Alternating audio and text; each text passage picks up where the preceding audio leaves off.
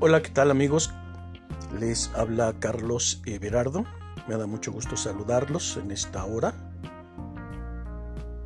Quiero compartir en esta oportunidad acerca de las 70 semanas de Daniel y esta supuesta interrupción de 2000 años de la semana 69 a la 70. Esta interrupción, según la escatología evangélica tradicional, nos enseña que corresponde a los tiempos de la iglesia, a la dispensación de la gracia. Tenemos que ver con la luz de la palabra de Dios, con el filtro de la palabra de Dios, que esto sea real. Y no solamente una interpretación a modo de la Iglesia Evangélica.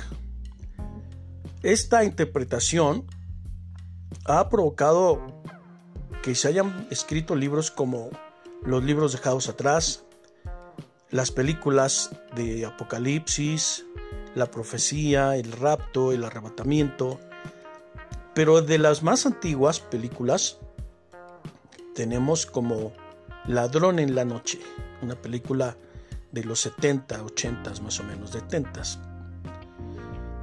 en donde en el corpus de todas las películas nos enseña que va a venir un hombre que se va a llamar el anticristo, que va a crear un periodo de siete años, quizá la última semana de Daniel, y que esta última semana de Daniel fue lanzada en una matriz de tiempo 2000 años adelante de la última semana a la 69. Abriendo un paréntesis de 2000 años. ¿Esto es real? ¿Esto es, ¿Esto es bíblico? ¿Realmente la Biblia nos habla de 2000 años de diferencia?